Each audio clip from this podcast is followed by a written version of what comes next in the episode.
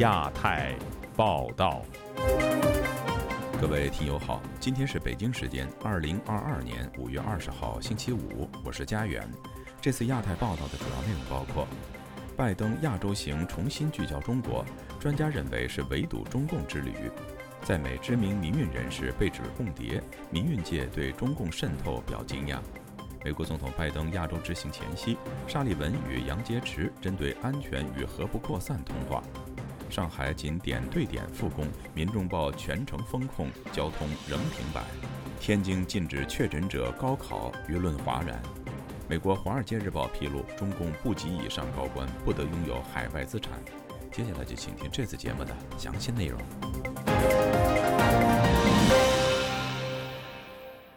美国总统拜登星期四中午启程，展开任内首次亚洲之行，其目的被认为是重新瞄准中国。中国外交部和官媒对此也作出强烈反应。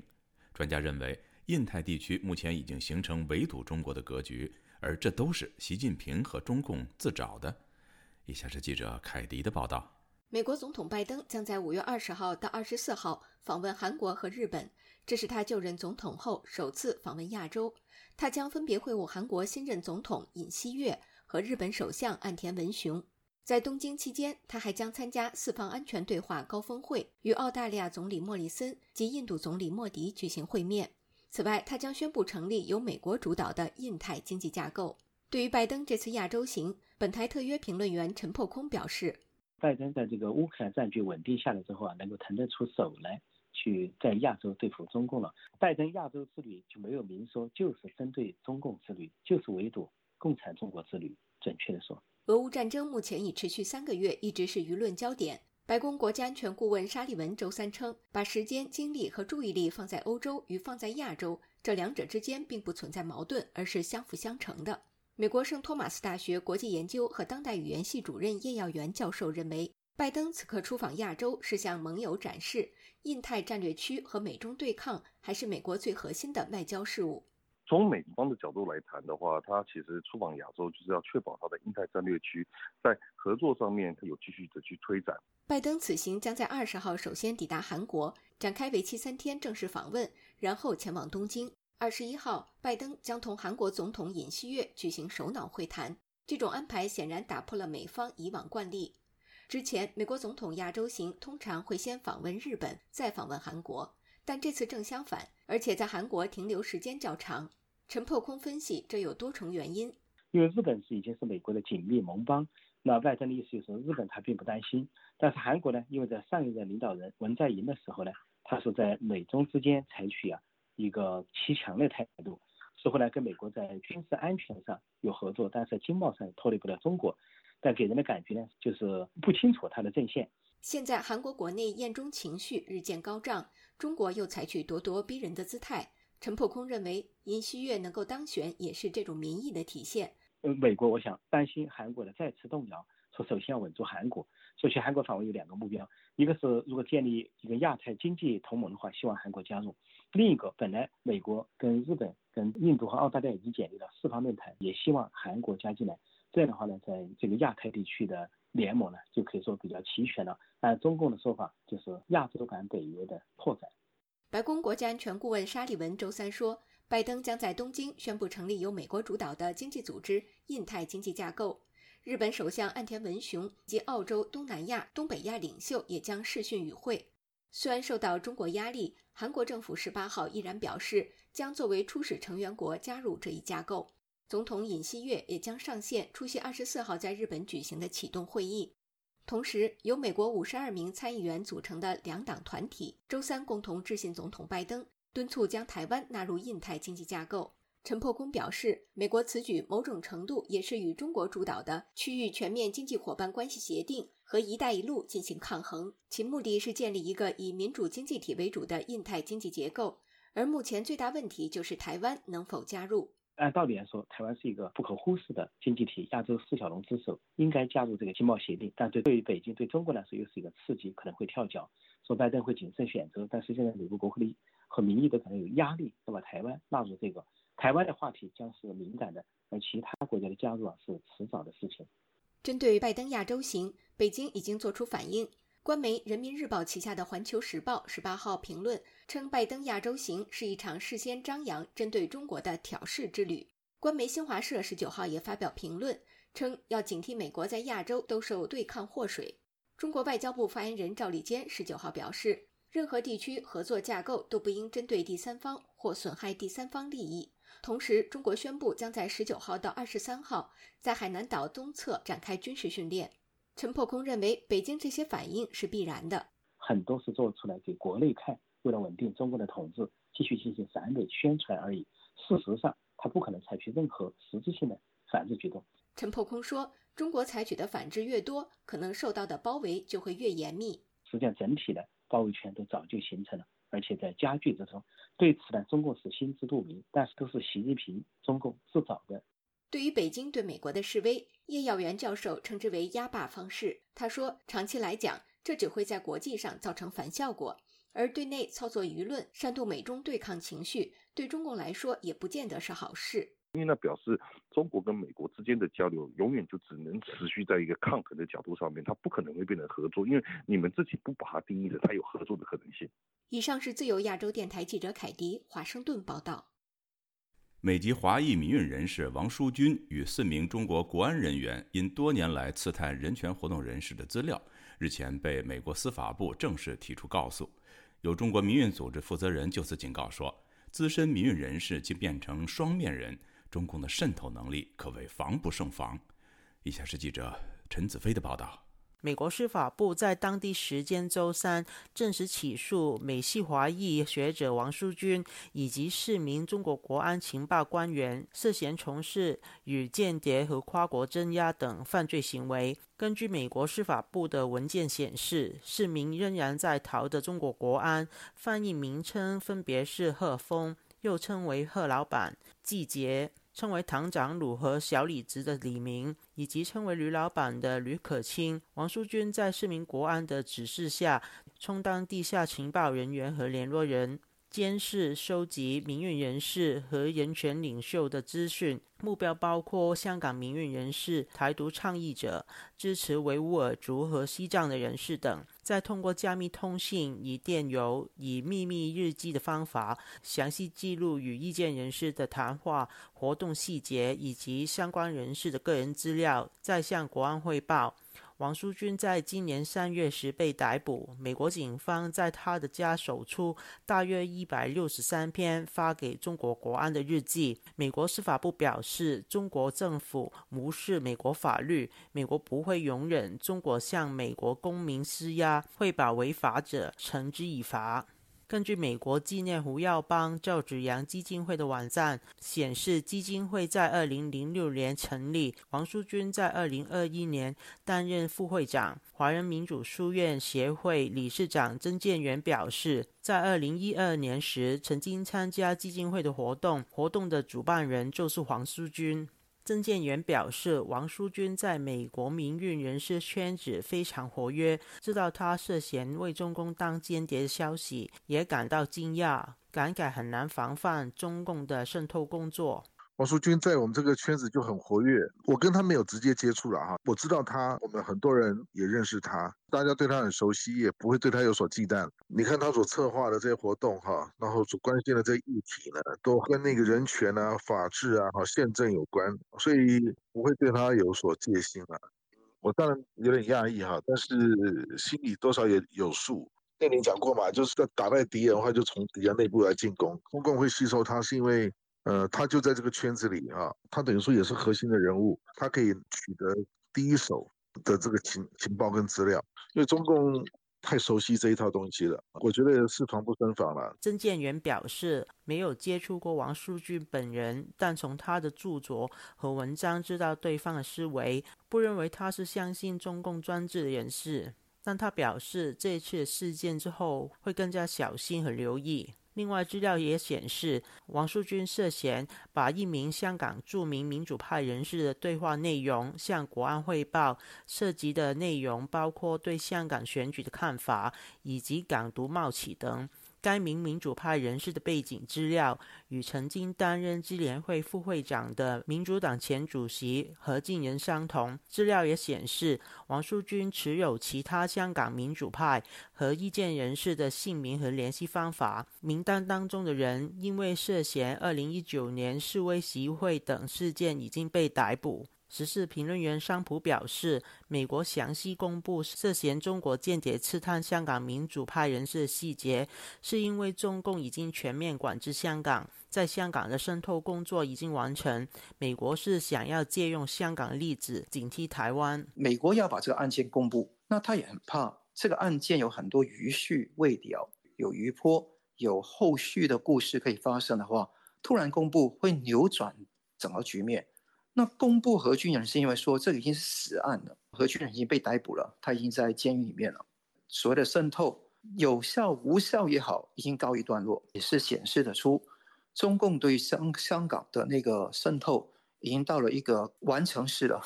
用香港的例子来警惕台湾，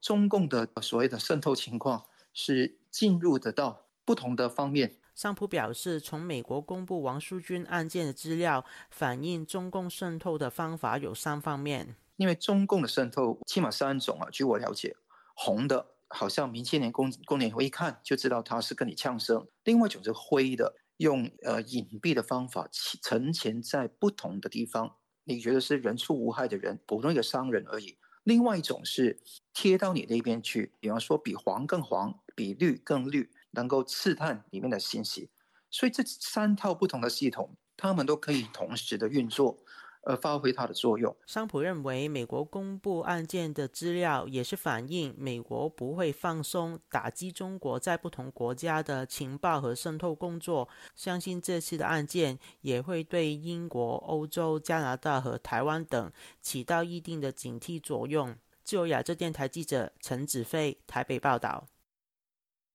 美国总统拜登即将启程访问亚洲。行前，美国国家安全顾问沙利文与中共中央外事委员会办公室主任杨洁篪通话。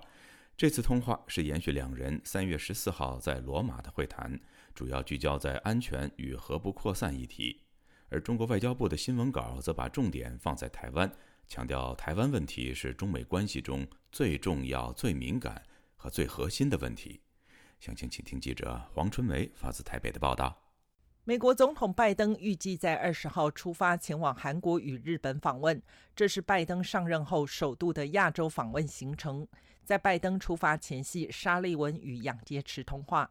在白宫的声明指出，这一次通话是沿袭三月十四号双方的罗马会面。聚焦区域安全问题与核不扩散问题。同时，沙利文和杨洁篪还讨论了俄罗斯对乌克兰的战争以及美中关系中的具体问题，但并没有提供更多的细节。而中国的外交部发布的声明提到，近来美方在台湾问题上实际行动与表态大相径庭。如果美方执意打台湾牌，在错误道路上越走越远，必将把局势引向危险的境地。日本产经新闻台北支局长石坂民夫对拜登的亚洲行下了注解。那也就是美国现在已经很明显，这个俄乌战争基本上已经结结论已经出来了，这个俄罗斯已经被打残了嘛。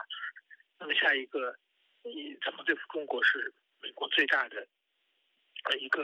呃战略目标，现在已经开始布局了。石板民夫指出，过去韩国文在寅政府较亲中，成为中国包围网的破口，这一次补上了。另一方面，美国希望日本能在亚洲安保问题上发挥更大的作用，目的也是对付中国。石板认为，中国最不愿意看到的是台湾成为围剿中国包围网的主要角色。台湾问题被美国突破了的话，会直接牵扯到中国内政嘛？他们只只是防守台湾的问题，但是台湾问题突破不推破，对美国来说是完全没有风险的嘛？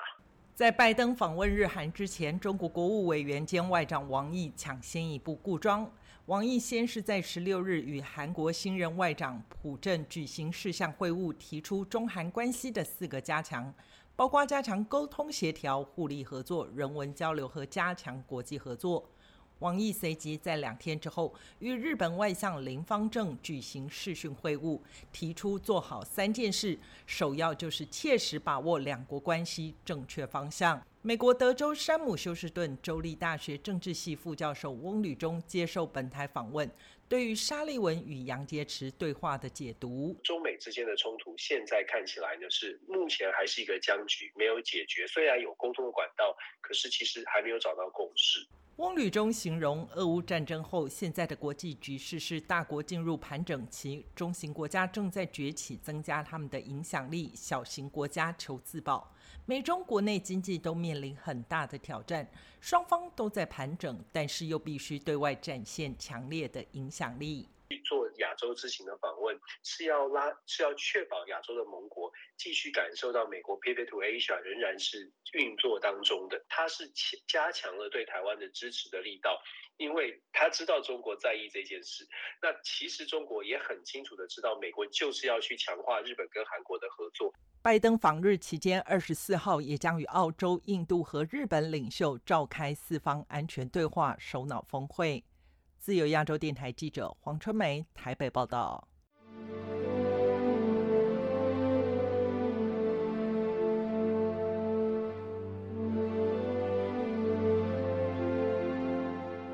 上海市政府宣布，有关全市分阶段推进复商复市以及多达十六个区均实现社会面清零的消息，遭到公众舆论的质疑。近日，有上海居民通过视频展示，目前全市仍处于封控状态。所谓的解封，只是恢复工人们点对点上班。居民们说，目前他们的处境并没有好转。以下是记者乔龙的报道：上海市政府宣布，该市自本周一起推进复商复市的解封措施，近期受到民间质疑。居民通过视频和图片质疑当局所言和当地媒体对上海繁荣景象的报道。直指当局造假。本周二，一段上海市民庆祝解封的视频在网上热传。然而，发布者说，上海市闵行区龙柏三村小区并未完全解封，而部分居民在摆拍庆祝解封视频时，被一位大爷当众拆穿，并制止围观群众，也怒斥形式主义。视频中，一名男子阻止庆祝解封的几个居民，双方发生争执。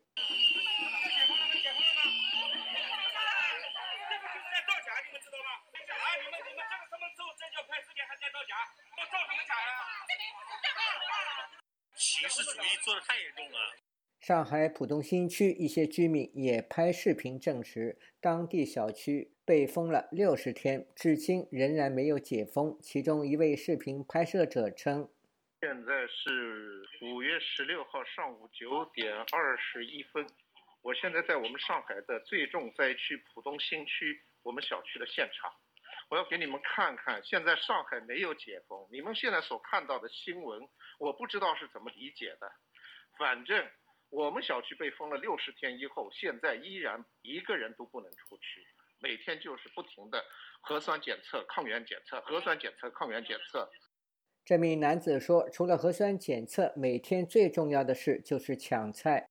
物资供应始终还没有得到很好的解决，但是已经饿不死了，这就是真实的情况。至于说，你们新闻媒体上看到的，那我就要想请问。”如果一个两千八百万的城市当中有五十万或者七十万的人口，他们只是现在因为复工复产的需求，点对点的定向的工作复工复产，这就叫解禁解封了吗？上海居民马少明对记者说：“上海城市交通继续停摆，十六个行政区未听说哪一个解封，小区外面还是围栏围着。”我还认识一个住在金山，包括崇明，这也是被限制着有范围的和规定时间内进行活动，根本不存在说的解封这个概念。上海市地方金融管理局周三公布首批共八百六十四家金融机构复工白名单，除了金融交易市场与监管单位，还有银行、证券、保险业者。台资金融机构的上海分行也在其中。接下来，上海预计每周公布一次白名单。马少明说，目前有限度的放宽人员流动，只是为了稳定经济，保住企业。有些岗位他实在没办法，需要有些人过去，那他只能就是让这些人这一部分人先解封。那我隔壁邻居也有在超市里上班的，他们根本没上班。另一位拍摄者说，他所在的小区居民核酸检测都是阴性，但是居民仍然不能外出。他去居委会质问，但工作人员不回应。我现在就问问咱们小社区十四加七过了，一个病例没有，什么时候能解封？什么时候能让我们出去？有人给解释没有？您说话呀！您也说话呀！别就是摇着头什么情况？做做了二十多次核酸，全是正常的，为什么不能解封？就不回答任何问题，这就是工作态度了，是吧？有网民对此批评说：“全国人民都以为上海解封了。”原来是放风。另有人称，上海两千多万人，仅数十万人复工，其余被禁止外出。与其说解封，不如叫放风。另有视频显示，有居民获准外出购物三个小时，但在超市外排队的人龙长达三百米，而且超市限制顾客入店人数。自由亚洲电台记者乔龙报道。继天津教育主管部门宣布高考延期，并一度禁止新冠确诊学生参加高考后，相关的规定引发舆论反弹。当局也在近日被迫做出妥协。有评论认为，地方政府在做出决策时，往往只懂得对上负责，而天津高考事件却是一次民意的胜利。请听记者高峰的报道：自五月十五日起，天津的疫情不断恶化。天津市春季高考网十八日晚发布公告说。受疫情影响，天津春季高考将延期至六月十二日举行。值得注意的是，公告第七条明确规定，新冠肺炎阳性感染者、密切接触者、密接的密接、天津健康码为红码的学生不得参加考试。正处于集中隔离、居家隔离状态以及处于天津市封控区内的人也不能应考。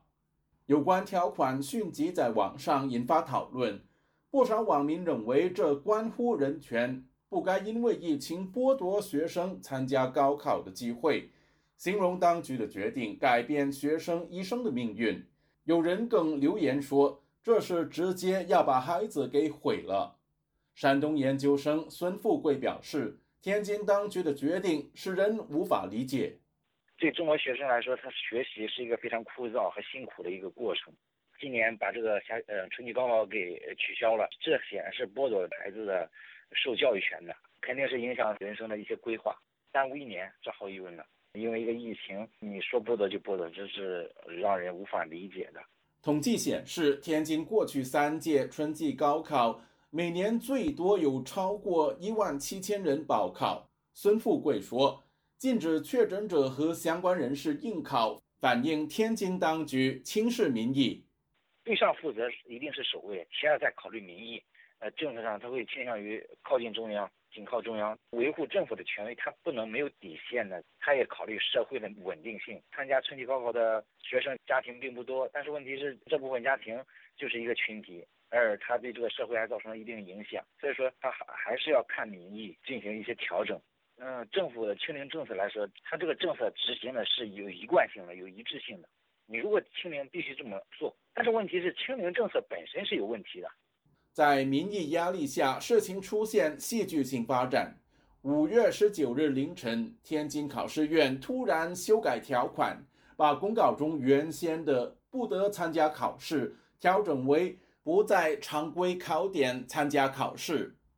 教育界人士、湖北潜江市前人大代表姚立法对天津当局的修正表示欢迎。呃，新冠检测的时候人挤人，人挨人，基层的那些工作人员视而不见。哎，但是对待我们的考生的时候，啊，就就就这样苛刻，啊，这个是这个做法是啊错的。本身考场的话呢，就是单人单坐，可以做到人不接触，而且保持一定距离，在一个特殊的环境呢，就按照给他考试。啊，他就是和所有考生一样，就去考试就行了啊，什么事都又不会有。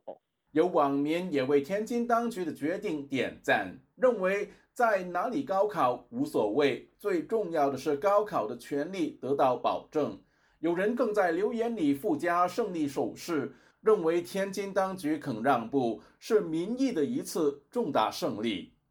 自由亚洲电台记者高峰香港报道。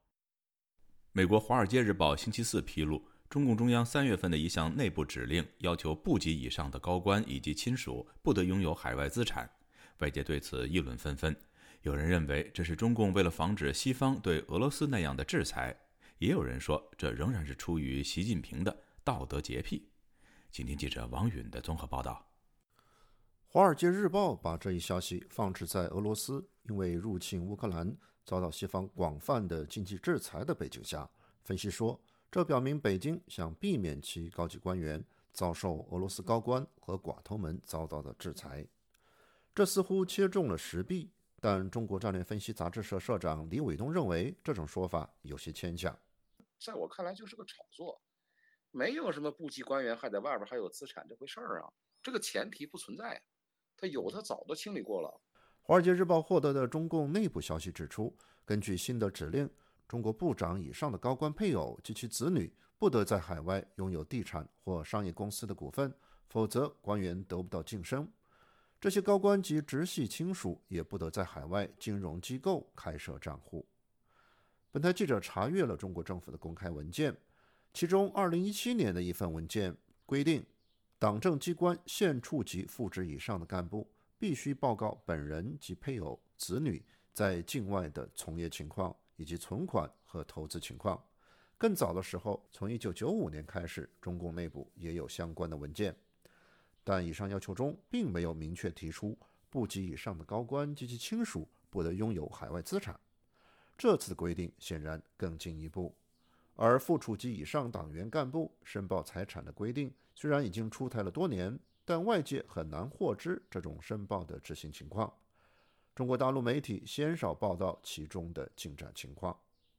对于《华尔街日报》报道的新规定，美国明镜新闻集团总裁和平同意其基本分析。他认为这种规定可能有回避制裁的用意。中国是要做一些这个应急性的准备，不仅是中国可能攻打台湾的问题，如果呃这个其他方面啊哪一天美国或者是西方啊有一个理由要制裁这个中国的话，中国怎么应对这个事情？事实上，现在美国对中国的制裁已经非常之多了。他同时也强调。这种做法是习近平反腐运动的继续。习近平他自己的政治的洁癖啊，和他上台之后啊，要建立自己的这个班底，要建立自己的势力，要建立自己的这个道德的感召力，他对腐败的这个打击是前所未有的。但中共中央这一规定的相关消息还比较粗略，外界并不清楚这种规定将如何实施，这就留下了很多的问号。和平分析说，真正的问题是已经退休的这批人，或者是在过去十呃十几年、二十年来，他们所积累的巨大的财富，这部分怎么办？啊，这部分人，呃，涉及的金额是比较大的啊。比如说江泽民的孙子算不算？啊，比如说啊温家宝的儿子算不算？他认为现任官员应该问题要小一些，因为年轻一点的干部如果想在政治上发展。就会在贪腐上有所收敛。华盛顿民间机构信息与战略研究所所长、经济学者李恒清则认为，关键是这种规定办不到。中国的高级干部，你要算上他们的身、他们的这个资产呢，都是富可敌国的，他们也害怕，那么就把它藏到海外去了。他那些钱来的绝大多数没有好来的，他申报就是等于把这个把柄先交给自己的领导。李恒清说：“如果中共中央真的查起来，这些权贵们一般会采用白手套的形式回避这些规定。他们应该是早就做好了准备。”自由亚洲电台王允华盛顿报道：今年夏天，中国将迎来人数最庞大的一届高校毕业生。在毕业即失业问题依然严峻的形势下，最近的一份公务员录用名单中，更见北大博士录用基层城管。有分析指，中国高校毕业生面临最糟糕的就业寒冬。以下是记者陈品杰的报道。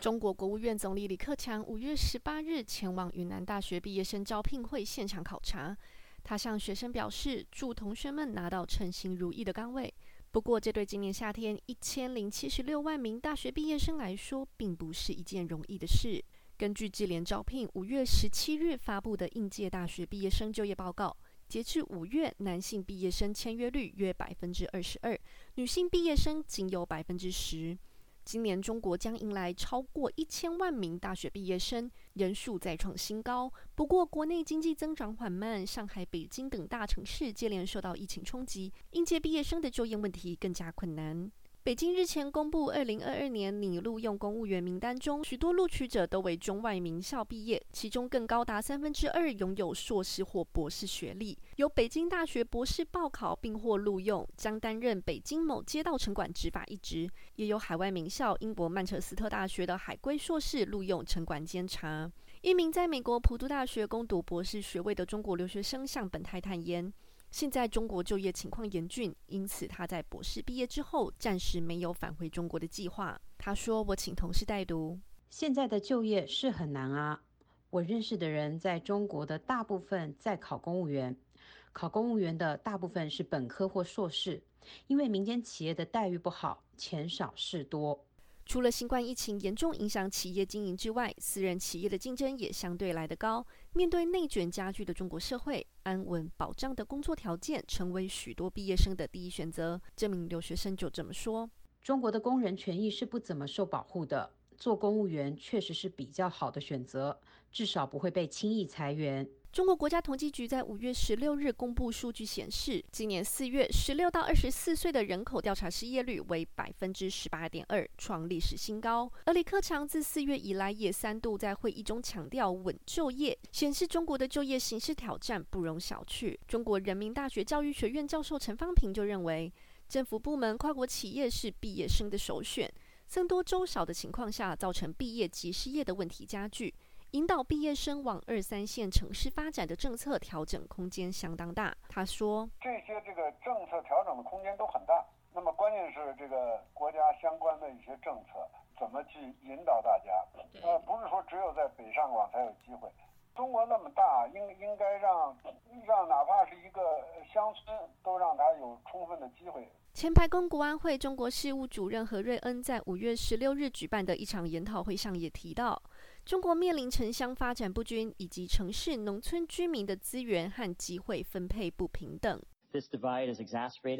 由于中国有相当严格的户口制度及允许人民在国内流动的登记制度，这件事加剧了城乡发展分歧。由于人民在这个国家流动非常困难，因此限制了顶尖人才到可以发挥他们最大才能和潜力的地方。智联招聘发布的《二零二二大学生就业力调研报告》就显示。不少毕业生已经主动降低就业期待，譬如本届毕业生的平均期望月薪为六千两百九十五元人民币，比去年的六千七百一十一元减少百分之六。中国媒体联合早报就访问一名苏州大学的应届毕业生，他坦言，面对就业难的困境，他已经不抱着到一线城市或大型企业上班的希望。现在只要在招聘网站上看到适合的岗位，不论哪个城市，只要公司规模不小于一百人，薪水不低于六千元，他都会投出简历。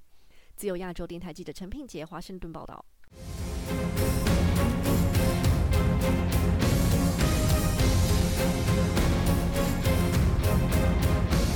澳大利亚华裔国会议员候选人李富新被澳媒揭露，过去十年至少在中国六个省级的统战机构担任要职，与中国政府海外统一战线有活动往来。李富新则回应，他有权参选。澳洲价值守护联盟发言人胡先生告诉本台，澳洲社会近年对中国渗透产生了警觉，华裔要想选上很困难。请听记者夏小华的报道。澳大利亚选举周六举行，三月宣布独立参选澳大利亚参议院议员为一所中文学校创办人兼校长的李复兴，被揭露曾经身兼中国省级统战部的官职，与北京过从甚密，却鲜为人知，也说不清楚。澳大利亚广播公司 ABC 十六号报道，住在堪培拉的李复兴，过去十年至少在中国六个省级的统战机构担任要职。他九零年代到墨尔本攻读教育学的博士，二零零三年在堪培拉创办澳大利亚标准中文学校，目前四个校区共有数百名的儿童和成人的学生。澳广报道，二零一五年李复兴获选中国华侨国际文化交流促进会委员。根据该章程，委员会成员只能在中国政府部门或是大使馆的推荐下任命。二零一五年，李复兴另外成为世界汉语教学学会三位执行委员会的成员之一。世界汉语教学学会是由孔子学院总部，也就是汉办监管的中国政府附属单位，汉办则与统战部有关。而孔子学院在各国被抨击破坏学术自由、打压西藏和台湾等议题。汉广并指出，二零一九年李复兴创办的学校举办过中国文化营，经费至少部分来自中国国务院侨务办公室。文化营结束之后一个月内，他赴中国与甘肃省委统战部的副部长及官员会面合影。二零一八年，中国国务院侨务办公室并入统战部。曾经有加拿大的法官就裁定，中国国务院侨务办公室对海外华人社区和世界各地的其他少数民族进行了秘密行动和情报收集。汉广报道向李复兴查证时，他说他不确定自己是否仍然是任何一个统战团体的成员，并且已经两三年没有与任何一个团体联系过。他说他自己没有为中国政府工作，也没有从中国政府拿过任何钱用于竞选。他反倒指出，因为中国背景和新冠大流行受到种族歧视，他的宣传海报被砸烂。澳洲价值守护联盟发言人胡先生接受自由亚洲电台采访说，两年前李复兴参选地方议员就曾经被澳洲媒体揭发具有统战部的背景。胡先生说，他在澳洲任职政协委员，他是人在堪培拉做山东省政协的海外政协委员。任职政协委员的时候，已经在堪培拉开语言学校了。至于李复兴被揭发统战背景之后，对外如何回应？低调处理，没看到他说承认，也没说不承认。他就不吭声，我想他应该也知道他当选胜选的可能性极低，所以呢，他也不说话。估计这样参选就是为了提高一点知名度而已。以山东政协和李复兴的关键字搜寻，可以看到不少李复兴过去参与活动的照片。不过，李复兴的脸书粉丝页不见揭露统战部的资历和照片。他参选文宣只写着在澳大利亚住了二十九年，希望发出更公平的声音。竞选口号为为大家发声，为和谐。站台，他的竞选政策包括倡导社会团结和民族和谐，以及主张国家安全和国家利益均衡的国际关系，支持接纳和吸收更多的海外移民以及留学生。胡先生指出，李复兴参选是合法的，他有权利参选，但胜选的机会几乎是零。澳洲民众对中共的讨厌程度超过百分之八十，主流的人个不知道他，所以呢，选他的可能性很低。还有华人里面讨厌共产党的也不会选他，台湾人更不会选他。胡先生说，如果被证明是中共代理人涉及间谍罪，依照反渗透法将被判刑坐牢，即便当选也有法律可办。曾任职中共统战部，流亡到印度后考取西藏流亡政府公务员，曾任藏人行政中央澳洲华人事务联络官，现在是驻台代表的格桑坚称接受自由亚洲电台采访，表示自己没有和李复兴接触过，一般跟中共大使馆跟中国社区关系密切者，对于在当地争取西藏、维吾尔、香港、台湾自由民主人权者，不敢接触联系。格桑坚称说，在中国统治下，跟中国单位机关共事过肯定不少，有这样或是那样的背景，并不是新闻。最大的问题是出来以后是不是如实回报，尤其在其他国家参选，更有责任主动向选民揭露。比如，我也曾经在中国的统战系统工作过。当我流亡到印度的第一天，在尼泊尔西藏的接待站，我就说我就是中共统战系统出来的一个工作人员，但是我是待不下去，要投奔到自由世界。投奔到我们的政府的这一个工作里面，因此我九九年到印度参加我们西藏流亡政府的工作到至今，我跟所谓的统战系统或者说所谓的这类不会有任何的这样的瓜葛或者联系。那我现在看到像李复兴这样的他们，好像选举以后人家曝光出来，他才有这样的经历，那就说明是不是在故意在隐瞒这个历史？格桑坚曾提到，根据报道，李复兴参加的海外联谊会有很多是。受到中共统战系统驻外大使馆操控，犹如中共的驻外代理机构。你要参选，你这都已经成为了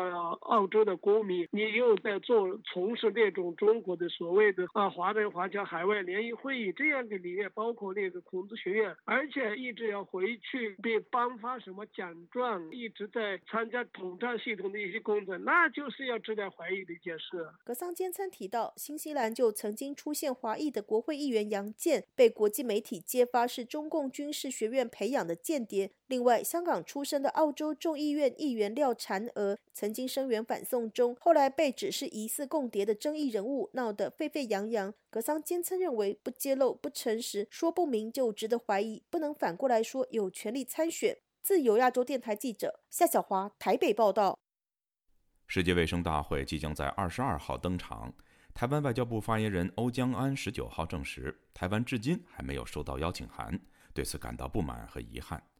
与此同时，美国联邦参议院两党外交领袖十八号带领五十名参议员联名致函美国总统拜登，呼吁把台湾纳入印太经济架构。以下是本台记者黄春梅发自台北的报道。第七十五届世界卫生大会即将在五月二十二日到二十八日举行。美国国务卿布林肯十八日发表声明表示，美方强力主张世界卫生组织以观察员的身份邀请台湾参与世卫大会。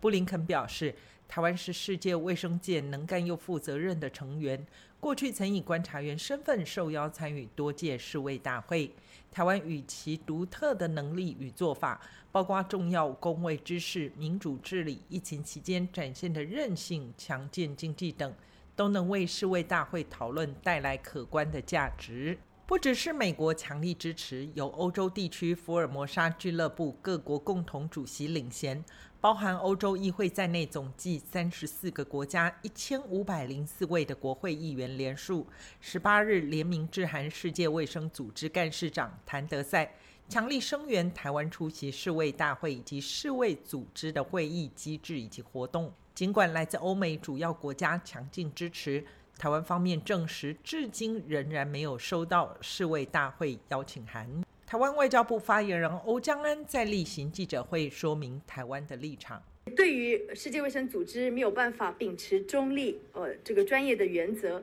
一再忽视台湾来参与世界卫生组织的相关机制活动，以及出席世界卫生大会 （WHA） 这样的一个必要性跟急迫性，我们对于 WHO 再度拒绝台湾以观察人的身份出席世界卫生大会，我们要表达不满。以及我们的遗憾。蔡政府从二零一六年上台以来，连续扣关世卫大会大门失利，但是国际挺台参与国际组织的声音有增无减。白宫国安顾问沙利文证实，美国总统拜登将在访问东京期间，宣布成立由美国主导的经济组织——印太经济架构。美国联邦参议院外委会主席梅南德兹、共和党首席议员李契十五日带领五十名跨党派参议员致函美国总统拜登，呼吁邀请台湾参与。议员们在信中表示，在国会专注提升美国与中国有效竞争能力之际，他们虽然很高兴看到行政部门推进印太战略，但是对于印太经济架构不会纳入台湾，仍然感到关切。台湾驻美代表处前政治组组长赵义祥接受本台访问时分析，美国国会对于提升台美经济合作向来都非常支持，包括过去美国有非常多位国会议员有共同联名函给美国贸易代表，提倡与台湾签署贸易协定，这符合美国国会长期对台湾的支持，非常具有这个象征的一个支持，但同时他又。相当的具体，国会行政部门看到有这么多位国会议员去支持这样子的一个举动，当然，呃，他自己也会在呃思考跟参考。台湾是否会参与仍是未知数，但是中国确定被拒于门外。美国驻日大使伊曼纽日前接受日本产经新闻专访时表示。中国将不会受邀参加由美国主导的印太经济架构。伊曼纽还指出，有必要要把印太经济架构当成经济外交的工具，加强印太地区国家的关系。自由亚洲电台记者黄春梅台北报道。世界卫生大会即将开幕，台湾仍被拒于门外。加拿大总理特鲁多日前在国会重申支持台湾参与世卫大会以及其他的国际多边机构。请听记者柳飞发自温哥华的报道。加拿大保守党专责外交事务的国会议员庄文浩十八号在国会上质问总理特鲁多，他问。世界卫生大会即将举行，加拿大支持台湾参与这项会议吗？此外，国际民航组织大会将于九月举行三年一度的大会，加拿大也会支持台湾参加吗？特鲁多明确回应：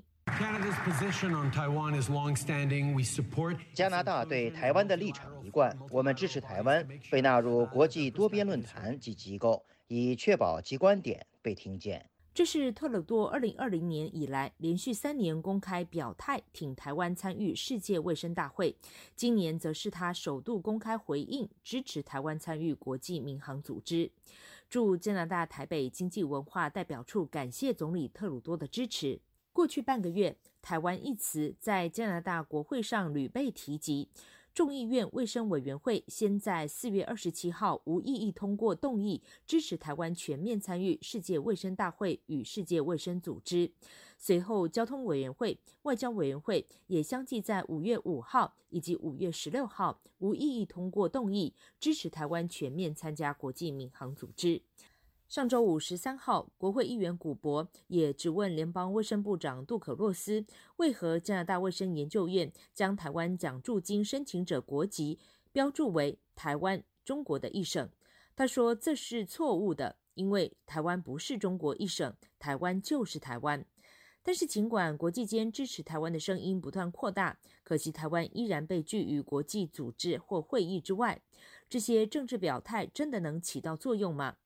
加拿大亚裔活动协会执行长吴权义说：“一如西方对俄罗斯侵略乌克兰的表态支持一样，纵使没有直接出兵，其他的支持方式正鼓舞着乌克兰。对台湾问题也是，现在的点滴支持都将凝聚成更大的力量。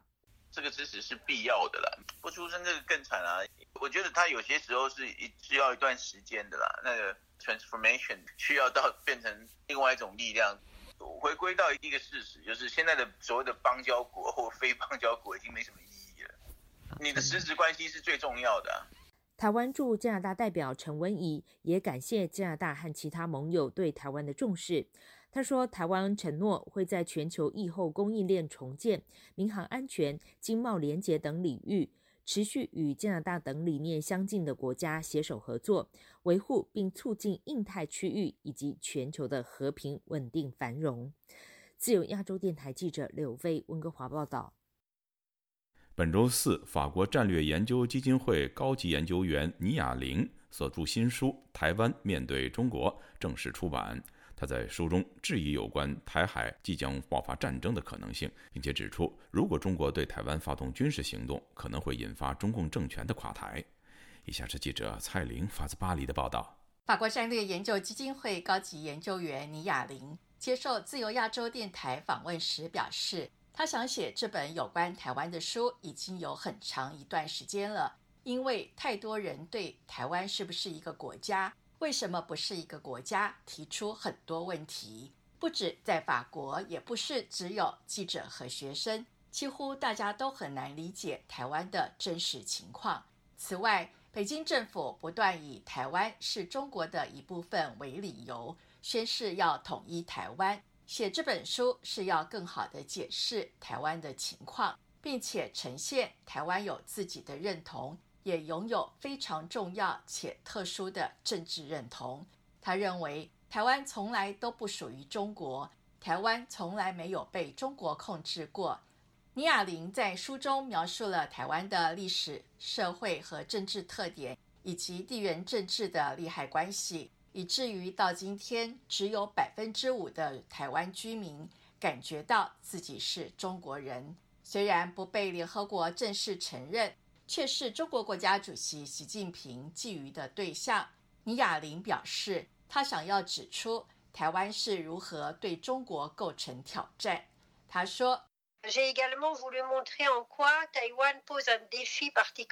首先，这是一个政治挑战，因为中国的论述解释民主是西方价值，不适用于中国文化。台湾的民主则相反的证实了民主是可以在中国文化的世界里开花的。而且，台湾的民主是一个极其先进的民主，可能比其他亚洲民主国家更为先进。我想，有关社会方面的问题，台湾也处于前锋的位置。呃，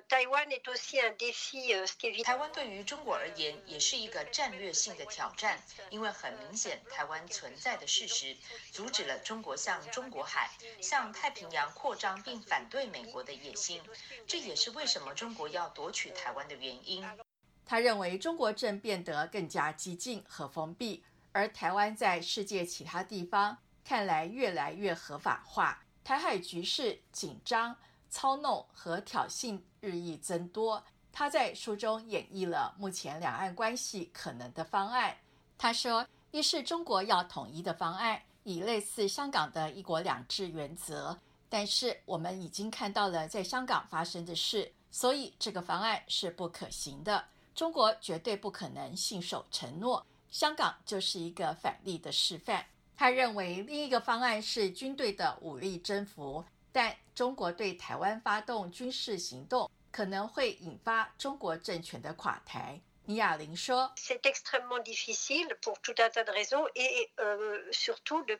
许多理由都显示这太困难了，特别是乌克兰战争以来，中国应该意识到这是一个多么困难的行动。首先要穿过台湾海峡，而中国原就有后勤的问题。”俄罗斯的潜力让中国更看到这是主要的元素，所以我认为乌克兰的战争明显让中国意识到军事征服上所有自己军队的弱点。某种程度上，我们也看到台湾人口受到乌克兰抵抗的鼓励，最后对自己说，即使发生中国军事入侵，也是有可能抵御的。所以目前我不认为短期内中国会武力进攻台湾的方案，因为北京也会评估这是一种危险的。冒进还有可能威胁到政权的延续。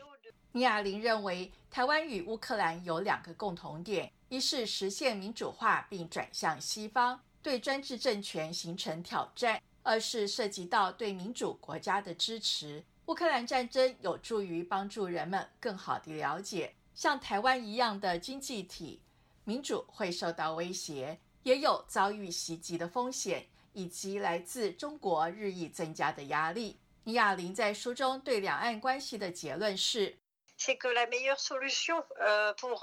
最好的解决方案不是中国征服台湾或统一台湾，而是仿效台湾民主模式。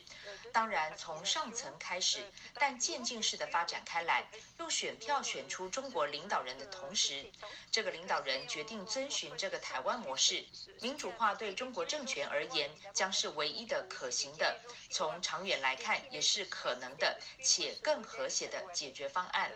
中国与其想象军事征服统一台湾，似乎更应该以台湾模式来取胜。尼亚林自认这个结论可能过于乐观，但在他看来却是唯一长期的可行方案。自由亚洲电台记者蔡玲巴黎报道。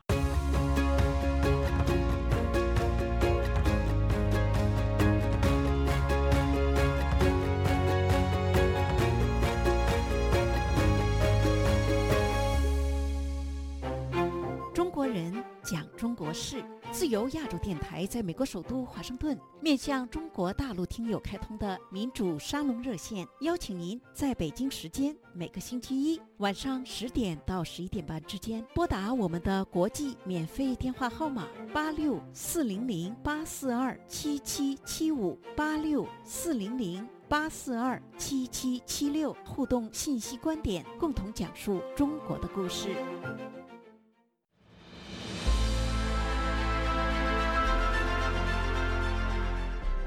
用暗网访问自由亚洲电台，避开老大哥的眼睛。为了协助读者能够安全地获取被中国政府封锁的新闻，自由亚洲电台联手开放科技基金，为公众提供暗网入口。中国大陆的读者可以借此匿名访问本台，以浏览最新疫情消息和其他敏感新闻。该暗网普通话网址是 h t t p s 冒号斜杠斜杠 www 点 rfa 六二 zl 六 z 六 o w m t l f 点 o n i o n 斜杠 m a n d a r i n 斜杠。读者可使用基于火狐的洋葱浏览器，匿名访问以上网址。该浏览器最初由美国海军研究实验室设计，可以通过像洋葱一样的多层加密结构，屏蔽互联网用户的地点和身份，绕开政府的审查和监控。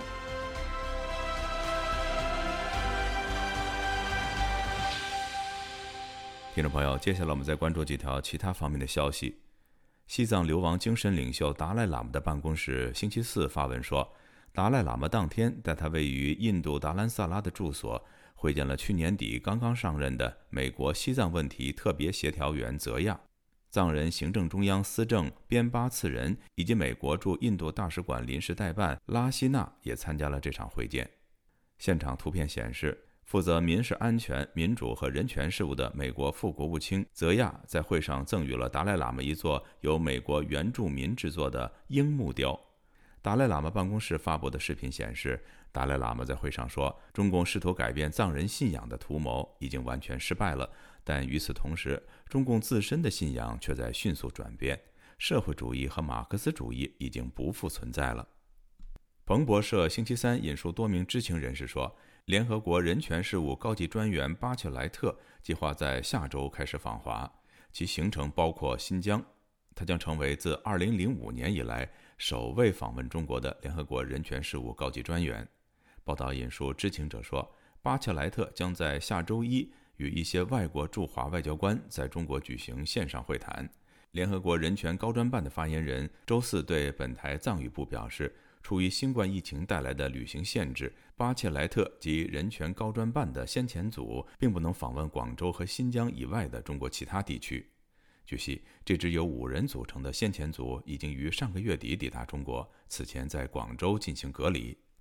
四川省广安市自上周爆发新冠疫情以来，已经累计报告近千例感染者，绝大多数来自邻水县。广安星期四开始实施所谓封控措施，并计划在两天内建成一座方舱医院。听众朋友，这次的亚太报道播送完了，谢谢收听，再会。